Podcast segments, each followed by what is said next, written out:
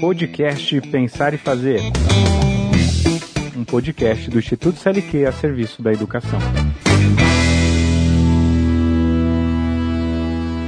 Olá, seja bem-vindo, seja bem-vinda. Esse é o podcast Pensar e Fazer. Meu nome é Sérgio Ferreira e nesse podcast iremos conversar sobre pensamento computacional e a educação básica. Nesse episódio contaremos com a presença do professor Hamilton Rodrigo de Quadro Martins, ou apenas Hamilton Martins, gaúcho, cientista da computação, professor e pesquisador sobre educação e suas complexidades.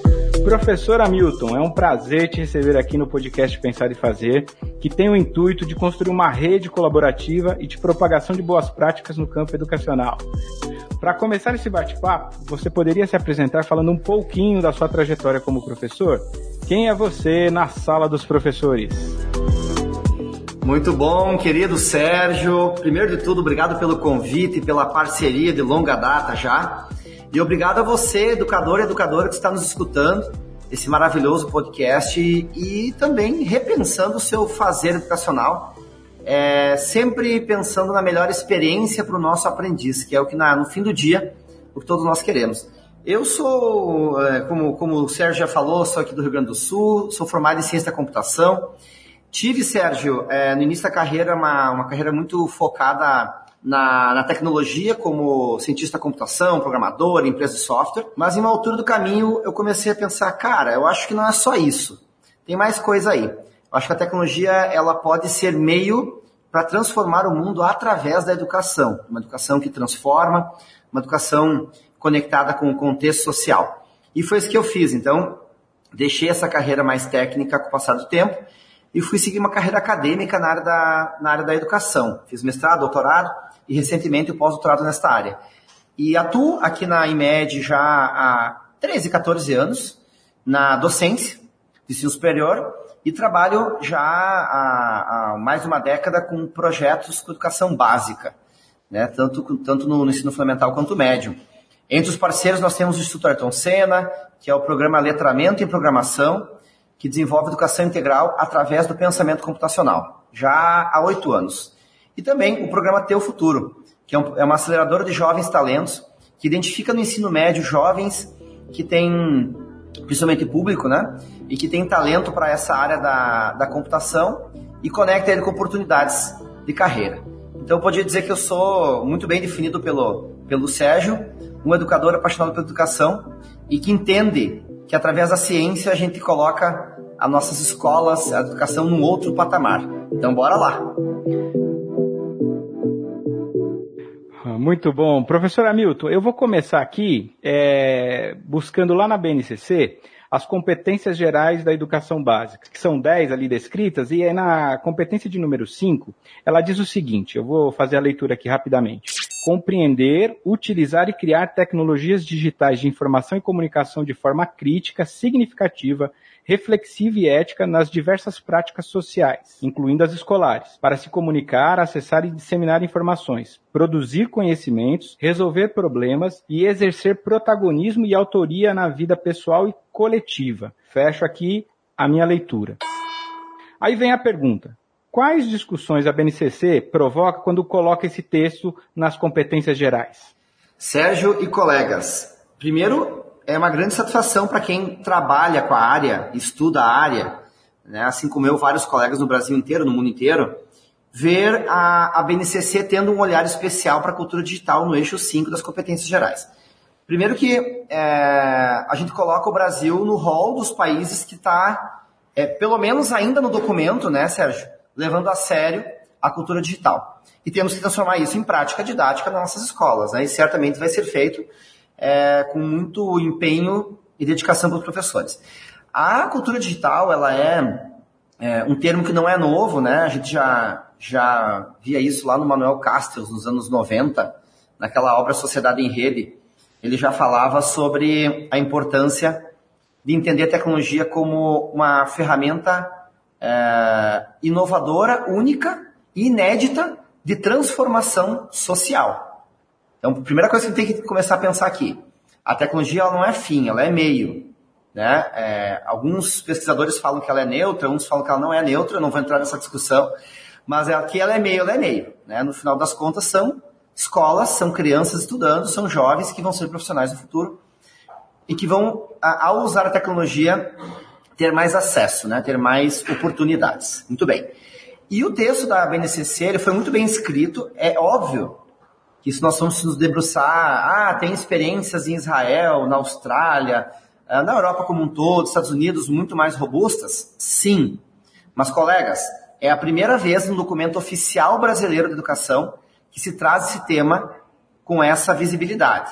Então, sejamos justos, né? Em dizer que sim, tem lacunas, mas sim, é um baita passo. E baita é bem gaúcho, né, Sérgio? Sem dúvida, sem dúvida. É uma marcação da linguagem aí, é. né? Então, veja só, é um baita passo que nós tivemos é, trazer a, a, cultura digital aí. E eu quero só ressaltar, Sérgio, que dentro dessa lógica nós temos que fazer uma leitura com dois pilares.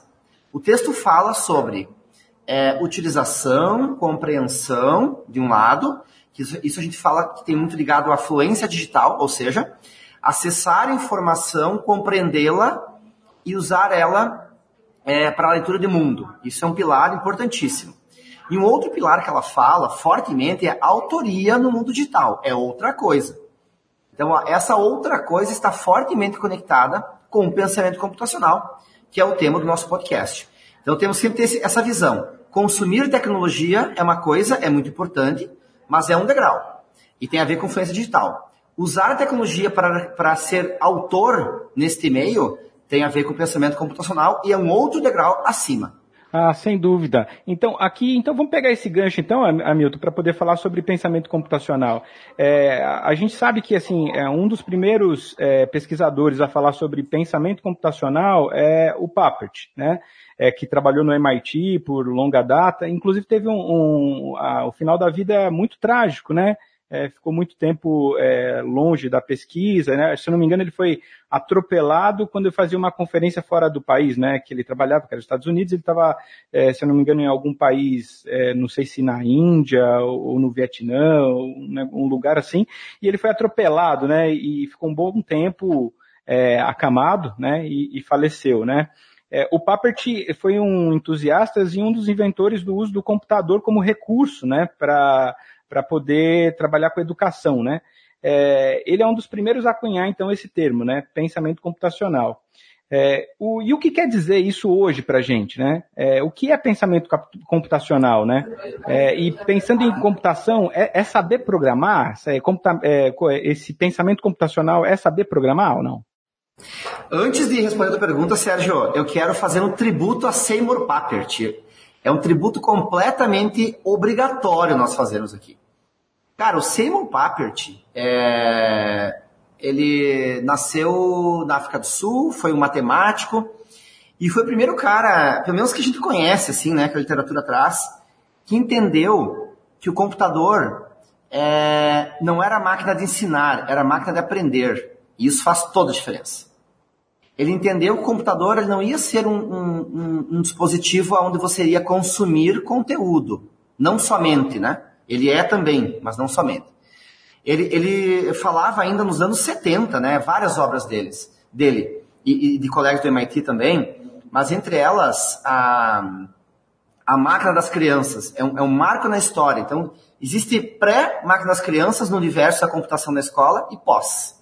É, é, é o é o antes e depois de Cristo da, da, da, educação, né? Da tecnologia da educação é a máquina das crianças. E nesse livro, que é fantástico, eu recomendo todos os nossos ouvintes a buscarem ele na internet, comprarem físico se conseguirem encontrar também. E nesse livro ele, ele, ele fala sobre pensamento computacional, ele não detalha muito o que era, estamos falando no final dos anos 80 ainda essa obra, e ele, pelo menos no Brasil, né, original acho que é de antes ainda, e ele fala então que ele seria uma máquina de aprender, não de ensinar. Qual que é a lógica? Você não usa usar o computador simplesmente para uh, ter conteúdos, acesso a conteúdos, né? Você ia ensiná-lo e com isso aprender. Olha que legal. Então lá com a com o jogo aquele da tartaruguinha, o logo, né? Ele disse não, a gente vai ensinar o computador. E ao ensinar o computador, programando nesse caso, você vai aprender mais. Cara, genial. Então serve aqui um tributo ao Seymour Papert, Depois do Papert, Mitchell Resnick, aí tem lá no MIT, aquele laboratório, o Lifelong Kindergarten, né? Que numa tradução livre seria Jardim de Infância para a Vida Toda. E, e de lá para cá, vários pesquisadores, enfim, trazem esse tema. Mas o Papert é o pai da criança. Então, o Papert é, com certeza absoluta, o pai da informática educativa e o pai da tecnologia na escola. Muito bem. O que, que ele já dizia na época, né? Não basta usar a tecnologia para acessar conteúdos, você tem que usar ela para criar coisas. E daí ele vai beber lá na corrente do, do John Dewey, do pragmatismo, né, da nova escola, da escola nova, aliás, e que já tinha essa... O cara, o John Dewey é, é, é do século XIX, é, final do século XIX, início do século XX, e é o pai da cultura maker, né, cara? Ele não falava essas palavras, mas... Ah, mas ele, ele pregava toda a ideia do aprender fazendo, né? aprender né? Pôr a mão na, é, pôr a mão na massa, né? Então é genial, aprender fazendo, mão na massa, reflexão e construção, né? É, então ele, ele vem dessa. O Papert vem dessa corrente, né? E trabalhou também com, com o Piaget, né? Que da onde ele vem pegar a ideia do, do é, que ele acunha depois o construcionismo, né? Construcionismo, isso aí. O, o, o, construtivismo do Piaget, aí com uma camada de programação ele vira o construcionismo, né? Então tu encontra aí várias obras falando disso. Muito bem. Então, o que, que, que ele, ele, defende? Daí, falando agora, fechando esse parênteses aí, importantíssimo sobre Seymour Papert, o nosso papa da informática educativa. Fechando esses parênteses aí, de lá para cá, então, nos anos 80, anos 90, muito forte a tecnologia na escola, é, sempre com, esse, com essas duas, esses dois olhares, né? Como ferramenta de acesso, ok, importante, mas não somente, né? Como ferramenta de autoria, daí é pensamento computacional. Aí tem uma pesquisadora da Microsoft, em 2006, se não vou me enganar, ou 2004, ela é a Janet Wing, ela traz numa, numa, num evento da Microsoft corporativo lá, ela traz um, um artigo super curto, quatro páginas ou cinco, ela define pensamento computacional. Bem, uh, aí começa o pensamento computacional tomar o volume que tem hoje nas empresas, na, na área comportamental, na psicologia, na computação, na educação, enfim. E de lá para cá a gente uh, tem essas, essas visões. Para o nosso ouvinte, então, que está conosco aqui, escutando nosso podcast, pensamento computacional, ele tem 99% a ver com pensamento e 1% a ver com computacional. Por que, que eu falo isso, né? A gente fala em pensamento computacional, as pessoas pensam, poxa, então tu está dizendo que é para usar o computador. Não. Porque pensamento computacional não tem a ver com computadores, tem a ver com pessoas resolvendo problemas, né? Tem várias definições de pensamento computacional que tu pode encontrar em livros, artigos, enfim. Eu vou uh, trazer uma minha agora e, e, totalmente de improviso. Não escrevi ela, tá, Sérgio? É, isso é bom. É, cara, pensamento computacional tem a ver com pessoas de forma criativa tentar resolver problemas do cotidiano usando estratégias dos computadores. É isto. Ah, mas você pode programar, tu tá usando pensamento computacional? Sim, mas não somente. Né? Então vamos pensar o seguinte. Você, Sérgio, eu, eu até ia trazer um exemplo aqui agora de um bolo. Eu não sei, Sérgio, se você gosta de bolo de milho. Tu gosta de bolo de milho? Poxa, se for bolo de milho cremoso, então? Fechou. Então, olha só. Imagina o Sérgio vai fazer um bolo de milho e aí ele vai uh, preparar, vai baixar a receita, o que ele quiser fazer, ou de cabeça, o Sérgio, ao fazer o bolo de milho cremoso que ele gosta, ele está usando 100% pensamento computacional. E eu vou descrever. Primeiro, quando o Sérgio ele tem que é, compreender os principais passos para se fazer um bolo, recordar os bolos que ele já viu ou já fez, que a mãe dele já fez, que a avó dele já fez, ou que ele já fez para os filhos dele, etc. Ele está usando uma parte do pensamento computacional chamada abstração. Ele relaciona o bolo que ele quer fazer com bolos que ele já fez e ele enxerga o bolo na cabeça dele. Ele não está usando computadores e vai usar pensamento computacional. Então, a primeira etapa do pensamento computacional é, tem várias abordagens tá, do pensamento computacional, mas essa que eu vou usar, ela, ela é a mais conhecida que tem quatro eixos, né, quatro abordagens, quatro etapas, vamos falar assim. A primeira dela é a abstração. O Sérgio compreende bolos, ele sabe como funciona, ele lembra dos bolos que ele já comeu, que ele já fez, Portanto, ele está abstraindo o conceito bolo. Feito. Segunda parte que o Sérgio vai fazer, para fazer o bolo de milho cremoso dele, ele vai ter que separar os ingredientes, vai ter que separar os utensílios, ele vai ter que pegar, ah, mas eu quero aquele milho especificamente lá, não, não o milho de saquinho, eu quero pegar um milho da feira. Então ele vai lá comprar o milho na feira, etc. Ele está fazendo o quê? Ele está decompondo. Então, o segundo eixo do pensamento computacional é a decomposição.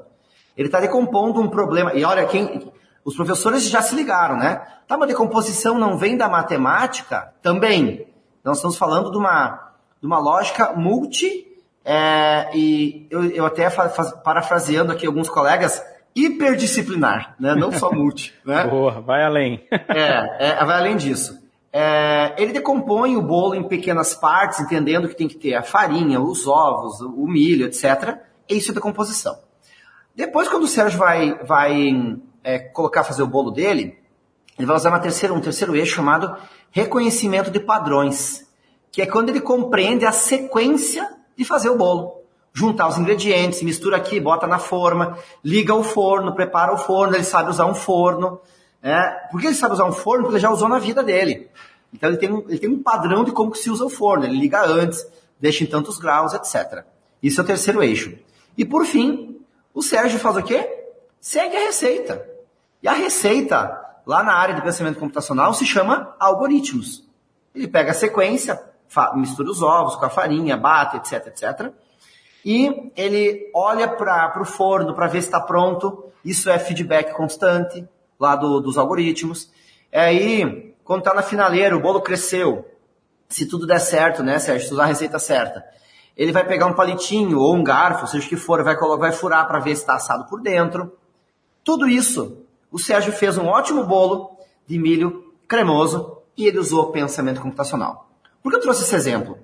Vamos desmistificar. Pensamento computacional não tem a ver com computadores, tem a ver com pensamento que usa uma abordagem, uma estratégia que os computadores utilizam, que são esses quatro eixos que eu falei agora.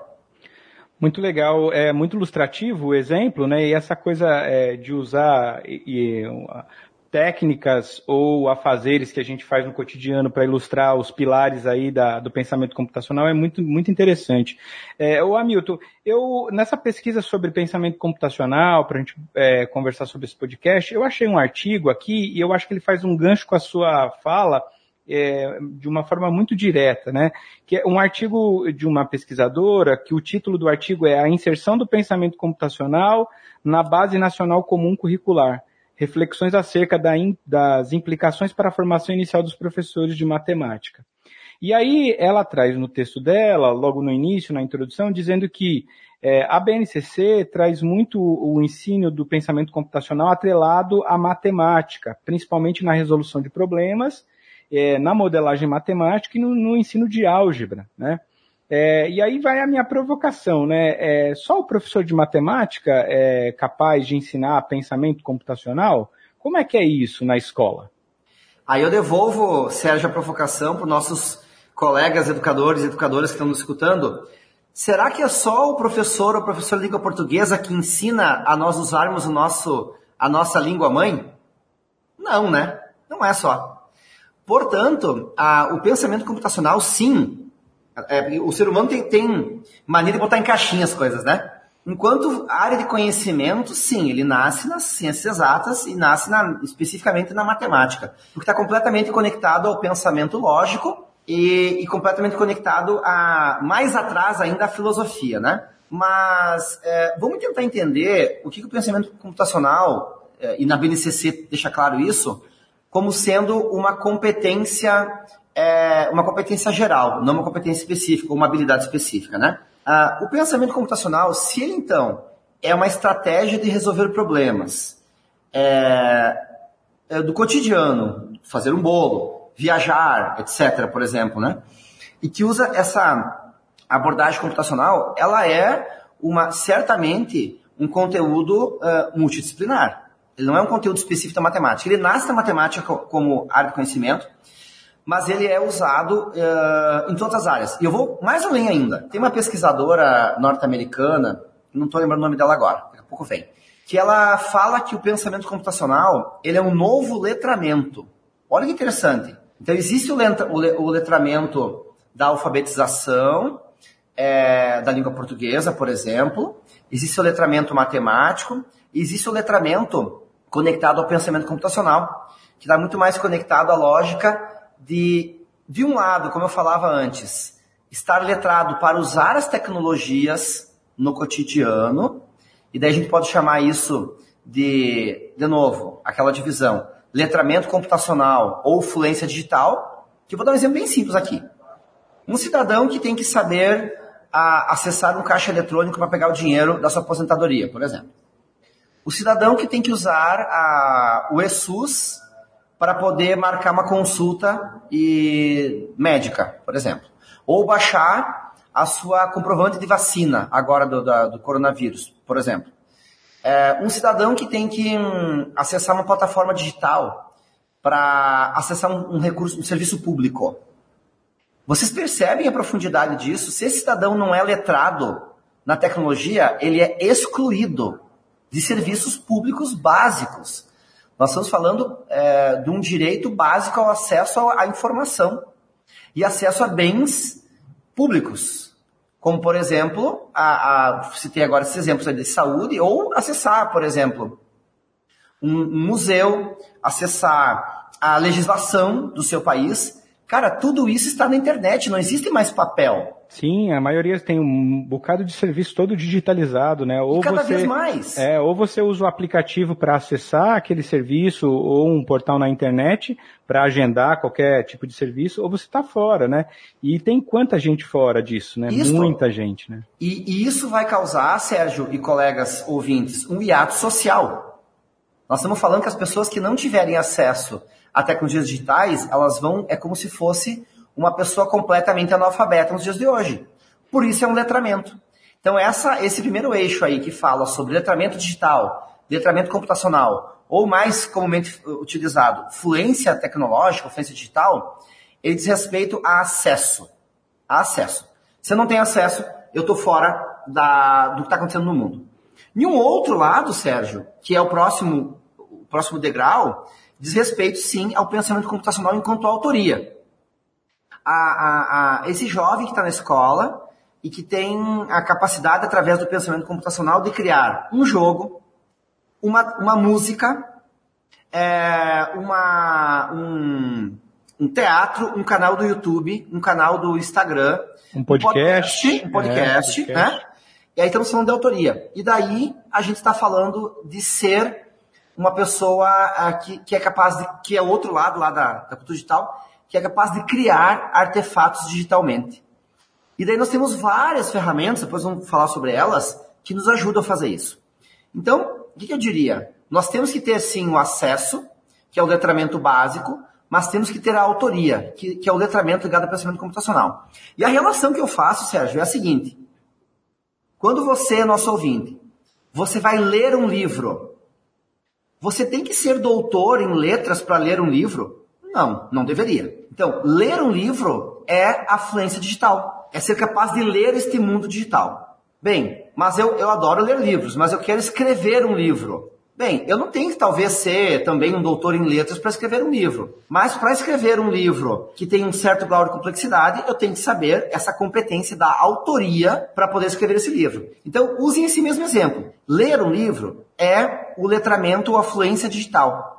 Escrever um livro é pensamento computacional. É ser autor neste mundo. Ô, Hamilton, e como as universidades que estão formando aí os professores na área de licenciatura é, têm preparado ou têm se apropriado desses conceitos relacionados ao pensamento computacional?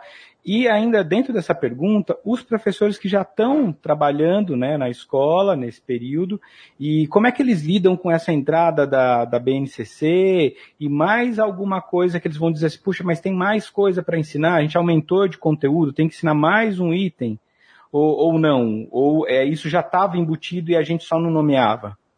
É, o mundo novo, Sérgio, é complexo. Problemas complexos, soluções complexas. Ponto. Não tem não tem mágica. Não tem receita de bolo pronta, né? Minimizar na educação é um erro grave. Minimizar, simplificar, né? Então o que eu diria assim? Primeiro, uh, a parte boa e a parte má né, da notícia é que tá tudo por fazer. Copo meio cheio, copo meio vazio. Por que a parte má? Vamos, vamos começar pelo, pelo, pelo, pelo ruim, né? É, nós estamos numa transição é, de competências, de educação por conteúdo para educação por competências. A BNCC traz isso.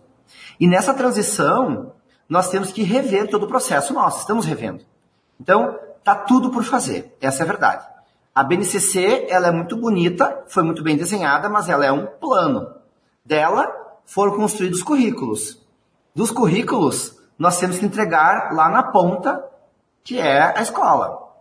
Então tá tudo por fazer. Formação de professores, utilizar metodologias ativas, é, pensar uh, experiências educacionais por competência não baseada em conteúdo. Aí quando digo tudo por fazer, que é poderia ser assim o copo meio vazio, ou seja, nossa, tem que mudar tudo. Sim. Não digo mudar tudo, né?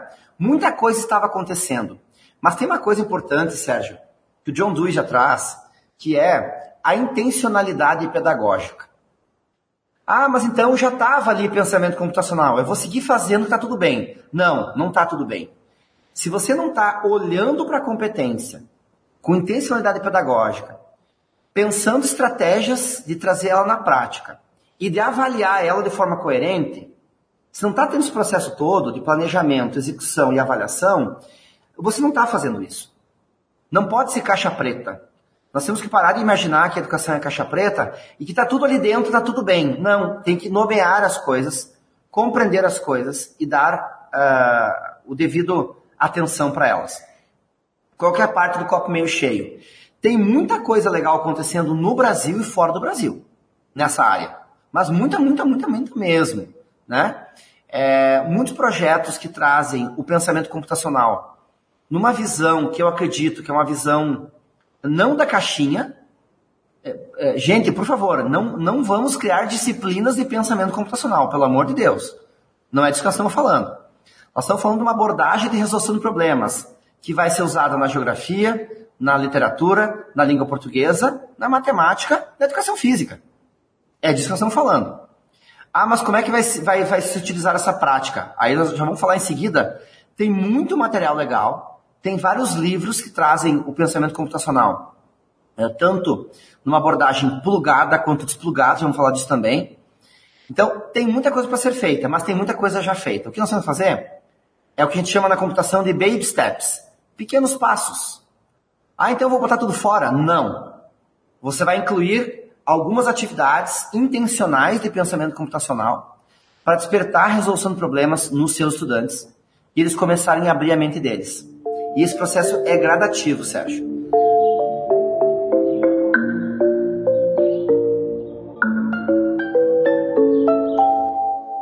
Você chegou a mencionar aí, vamos falar um pouquinho então dessa coisa das atividades, que são atividades desplugadas e plugadas, né? Quais atividades o professor pode desenvolver? Se traz, pode trazer alguns exemplos aqui para gente de atividades que podem usar o, o que a gente chama de plugado e o desplugado? Lembrando, se o pensamento computacional é essa estratégia humana e criativa de resolver problemas usando a, as ideias dos computadores e não os computadores em si, você pode fazer isso em sala de aula, embaixo de uma árvore, Sérgio, usando tabuleiros, por exemplo. Então, a, o que a gente chama de computação desplugada. Você pode introduzir esta área com seus estudantes usando vários materiais. Então, por exemplo, existem é, jogos de tabuleiro, eu já vou citar aqui um livro é, que é, deixa eu só ver o nome dele em português, ele é Ensinando Ciência da Computação sem uso do computador. Depois vai ficar na descrição do nosso podcast o, como baixar ele. É um livro todo em português, todo ilustrado, todo com exemplos e gratuito, gente. Esse livro, o nome original dele é, é CS Unplugged, né? Mas ele, o título dele em português é Ensinando Ciência da Computação sem uso do computador. Eu não vou lembrar quantas atividades tem, Sérgio, mas tem uma centena delas, tá? Ah, mas legal, a gente coloca na descrição e fica para o pessoal poder baixar lá no nosso site. Então tem coisa assim, desde a educação infantil, né? É, separação, por exemplo, de componentes em cores, em padrões. Lembra reconhecimento de padrão? É um dos componentes. Sabe aquela atividade da matemática que tu bota os botõezinhos, né? Ou os quadradinhos vermelhos, amarelos, e a meninada separava eles? Caraca, isso é pensamento computacional. Você está reconhecendo padrões e está reconhecendo uh, repetições dos componentes. Isso é uma parte. Até uh, utilização de tabuleiros. Sabe aqueles tabuleiros tipo de, de, de RPG que você tem que ir caminhando para a direita, para cima, para baixo, até chegar no castelo? aí busca, enfim, a chave, abre a porta, enfim, né? Vários tabuleiros desses usam princípios do pensamento computacional também, até coisas mais complexas. Quer ver uma dica bem fácil para o nosso colega que está escutando agora? Uh, você pode pegar o, o ginásio da, da sua escola, onde faz a educação física, faz os esportes, ou a tua sala de aula, aquela que tem os quadradinhos no chão, né? As, as cerâmicas no chão. Cara, aquela cerâmica do chão, ela pode ser usada como uma máquina de estados da computação e você pode fazer toda uma atividade de pensamento computacional usando os quadradinhos do chão da tua sala de aula ou da, do teu ginásio de esportes e giz. O quadradinho e giz você faz uma enorme atividade com 30 alunos, uma atividade, uma atividade super simples, está no livro também. Até coisas mais complexas, Sérgio. Sim, até assim, a gente pode pensar em, em, em vez de programar o computador, programar as pessoas, né, a executar determinadas funções e tarefas, porque aí ele vai ter que desenvolver é, justamente esses pilares aí é, que você citou do, do pensamento computacional, né, ele vai ter que resolver esse problema. E a resolução de problema por si só, né, qualquer problema, é, envolve esses pilares, né? Essa coisa da decomposição, né? De criar a técnica e os melhores caminhos, né? Então há, há, muitos, há muitos exemplos mesmo. E depois a gente coloca então esse livro aí como no descritor lá do, no, no site para o pessoal poder baixar. E agora indo para o caminho do plugado, o que, que a gente Perfeito. tem aí de interessante para ilustrar? Muito bom. No plugado, então, a gente está falando de pensamento computacional com dispositivos ou computadores, não só computadores, né? Então, tu pode utilizar desde tablets ou celulares, né? Até computadores de mesa, desktop, notebook, seja o que for. Então, eu vou trazer alguns exemplos aqui, mas, Sérgio, tem centenas, milhares de exemplos. Nós tivemos que ficar até amanhã aqui falando. Eu vou trazer três exemplos, que são os que eu mais uso e que dá para agora o educador que está nos escutando pausar o podcast, ir lá dar uma espiada e continuar se quiser, né? Olha só, tem uh, dois sites que vai ficar na descrição também, se caso não conseguirem uh, pegar aqui o nome, porque a maioria, né, Sérgio, são nomes em inglês, e daí tu fala uma coisa e escreve diferente, né? Então não ajuda muito. Mas enfim, um deles que é muito fácil de escrever e de usar é o code.org. C-O-D-E.org. É de código, né? Code.org. O code.org é uma plataforma plugada em português, que o professor pode usar em sala de aula ou os estudantes podem usar uh, em casa sozinhos. Eles criam uma conta, o professor cria uma conta da turma e ele pode dar de tarefa de casa, olha, você tem que resolver tal desafio. E ele entra na plataforma, ele pode começar em aula terminar em casa, e ele tem que resolver desafios. Sérgio, tem desafios super simples, do tipo caminhar para frente e pegar uma maçã, né? Alguns deles é, que precisa de pouca alfabetização, né? Então, dos anos iniciais tu consegue fazer. Uh, esse code.org, ele usa personagens conhecidos. Star Wars, é, personagens lá da Frozen, né? Que a gurizada já conhece, né? E usa esses personagens para fazer as historinhas. Tem situações bem simples e tem uh, desafios mega complexos, Sérgio, que pode ser usados nos anos finais do fundamental. Então, quando você entra lá no code.org, professora, professora, cria a conta, você vai dizer que faixa etária é o teu estudante. E ele vai recomendar, ó, oh, tem esse aqui, tem esse outro, tem esse outro. Sérgio, tem centenas de atividades só ali dentro. Ótimo. Dá para passar um ano inteiro letivo trabalhando só no code.org se quiser, né? Uma outra ferramenta que eu, ia, que eu vou citar, que é um pouco mais complexa, então é um, é um degrau a mais, depois do code.org, é o Lightbolt é, é um robozinho que tem que ir caminhando num tabuleiro resolvendo problemas. É bem parecido com o Code.org, mas também é para meninada uh, resolver problemas usando a ferramenta. Lightbolt, acho que é .com.org. Uh, uma das ferramentas minhas, então agora a terceira ferramenta, uma das minhas favoritas, que não é uma ferramenta, é uma plataforma de aprendizagem super completa de pensamento computacional, foi criada pela, pelo time do Mitchell Resnick, que é o sucessor do Seymour Papert. Então dá para dizer que o Papert é o avô do Scratch. Sem medo nenhum posso dizer isso, tá? O Scratch é uma ferramenta, depois tu coloca o link também, scratch.mit.org, eu acho que é. é o Scratch é uma, é uma suíte, tá? É uma ferramenta completa que você pode fazer, olha só, Sérgio, você pode criar músicas, áudio digital. Ah, eu, a minha galerinha gosta muito de música. Eu posso usar qual plataforma? Scratch. tu pode criar arte digital, dança, coreografia, cara, um milhão de coisas. O Scratch já, ele era, na verdade, ele é precursor do TikTok, né? O TikTok. Isso! é, isso aí.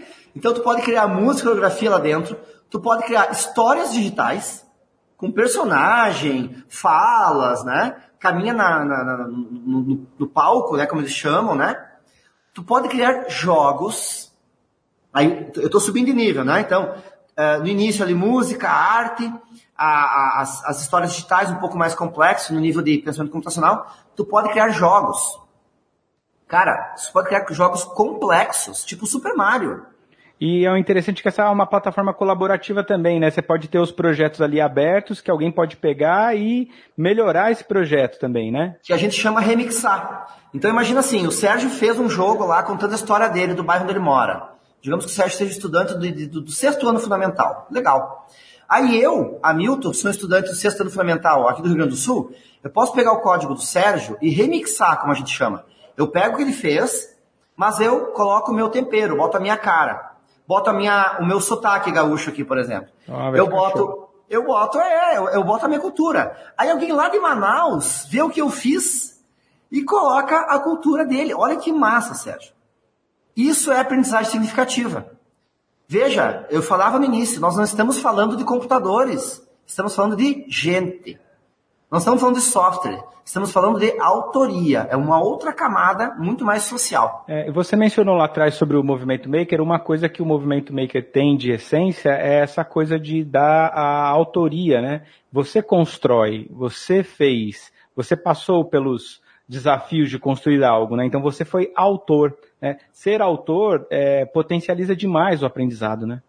Inclusive, Sérgio, nós temos uh, várias pesquisas é, se você botar uh, pensamento computacional na educação, coloca agora no Google, ou no Google Scholar, né, que é o Google especializado, o Google acadêmico, né, tu vai achar centenas, milhares de, de pesquisas mostrando e provando cientificamente que o pensamento computacional é uma estratégia muito robusta para desenvolvimento cognitivo e socioemocional.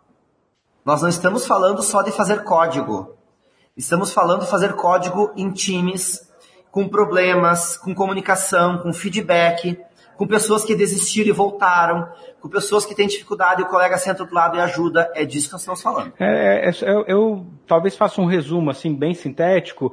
É, assim, é uma ferramenta e uma técnica de resolução de problema, né? Que dá para usar em várias áreas do conhecimento, né? Então, assim, você tem uma técnica de como resolver problema, que é o pensamento computacional, e você pode aplicar ele, e ele é muito versátil, né? E ele é muito maleável também, né? Que eu vou dar um exemplo bem, bem rápido aqui, simples. A aula de geografia.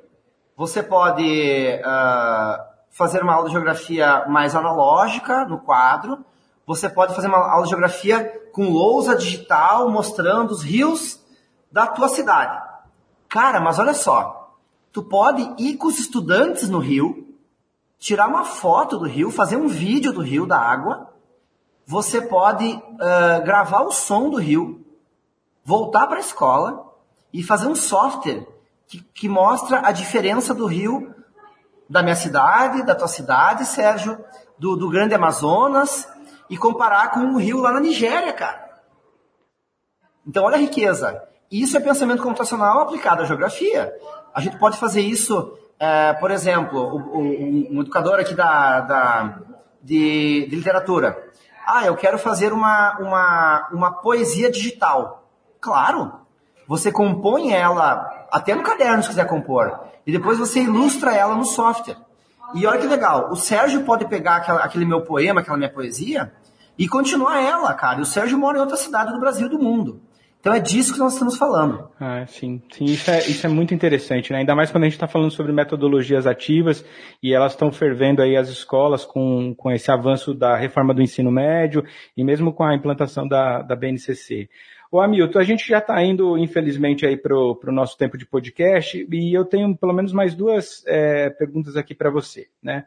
Uma pergunta é, é, quais países ou quais lugares no mundo a gente pode se espelhar que já estão mais avançados nisso? E aí já emendo a segunda pergunta é que algum, alguns professores provavelmente quando ouvirem nosso podcast vão pensar, mas como é que a gente pode avaliar esses mecanismos de ensino e aprendizagem relacionados ao pensamento computacional?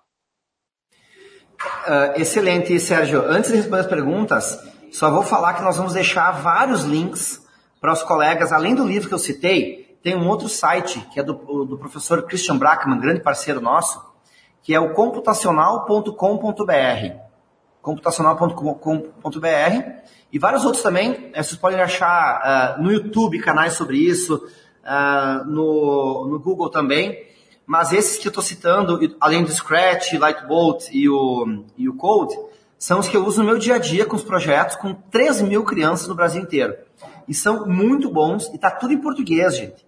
É sentar, ler, compreender e experimentar. E colocar a mão na massa. Então fica aí o convite para acessar esses conteúdos depois.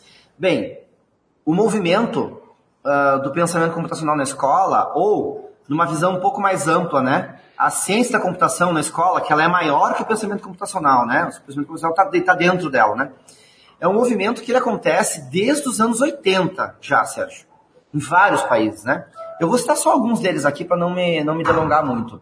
Ah, os Estados Unidos obrigou, até o ano passado, que os seus 50 estados é obrigado, é, pelo, pelo, pelo grande documento, entre aspas, Ministério da Educação deles, né? É que todas as escolas têm que ter pensamento computacional e computação na educação básica. Não é mais uma opção, ah, eu quero ter, eu não quero ter. Não. A opção é como você vai fazer, é obrigatório. Isso já faz é, uns 10 ou 12 anos que está acontecendo lá, e há uns dois anos atrás ela se tornou obrigatória por lei. Então, os Estados Unidos, sim, é uma grande, é uma grande fonte.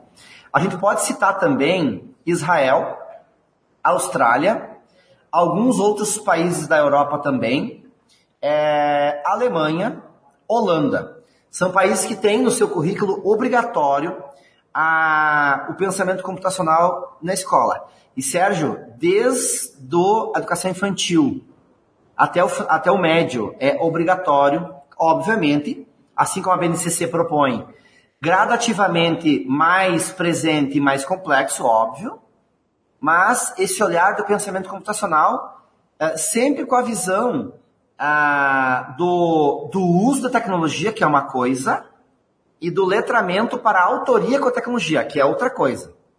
Então, nos pequenininhos, muito mais o uso, e no fundamento, no, no, no, na educação infantil e no início do Fundamental 1, muito mais o uso, mas já o desplugado com autoria, e óbvio, para frente do Fundamental 2 e médio, muito mais autoria e menos uso, né? Porque o uso já, tá, já está na, né, na, no, no cotidiano, né? Então isso é, é bem importante. Desculpa a tua segunda pergunta, eu esqueci. É, como a gente pode fazer para pensar processos avaliativos envolvendo isso? Será que tem ferramentas? Preciso prestar muita atenção nisso? Ou Muito dá para... bom. Existem várias pesquisas, inclusive uma, uma que, eu, que eu fiz, é, participei de uma pesquisa que propõe ferramentas de avaliação de pensamento computacional. Elas são, uh, Sérgio, desde uma escala uma escala de autopercepção. Existe uma escala de autopercepção de pensamento computacional, depois vamos deixar no link, eu não lembro agora o, o, o endereço todo, é que, ela, que é uma escala que o estudante responde é, em 20 minutos.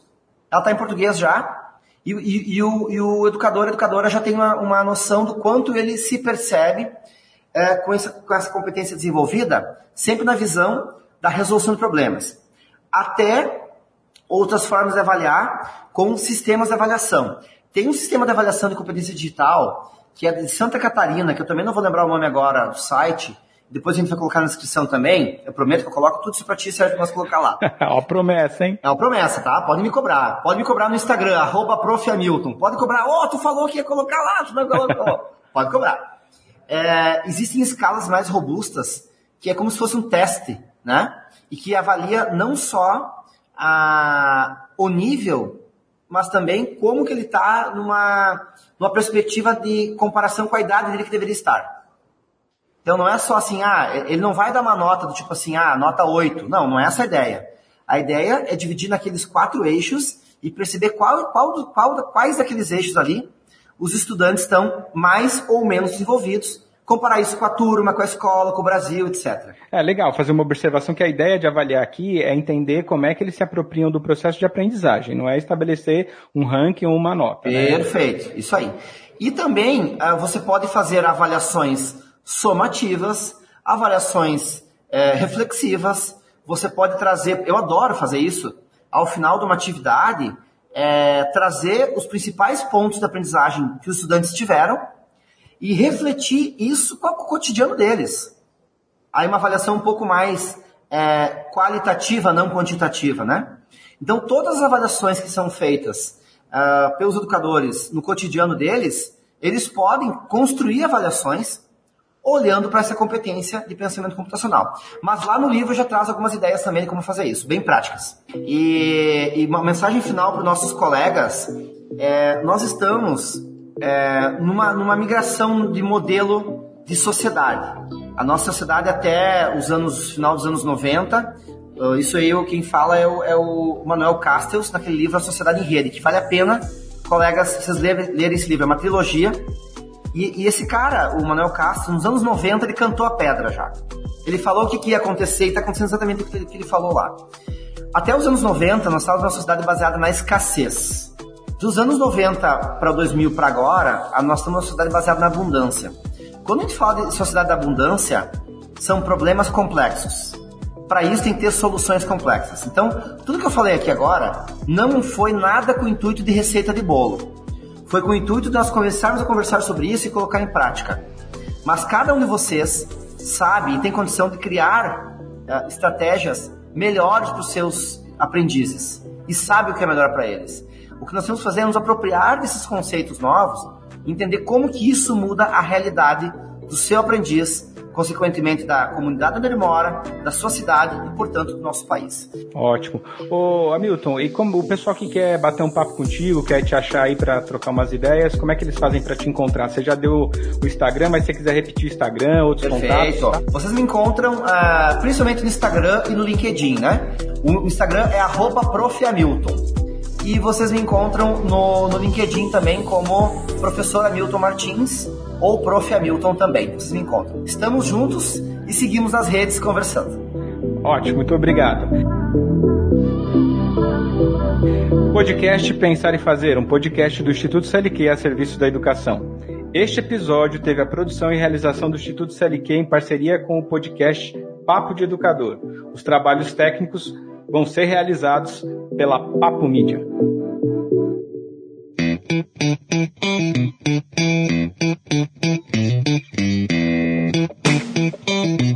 Podcast Pensar e Fazer. Um podcast do Instituto CLQ a serviço da educação.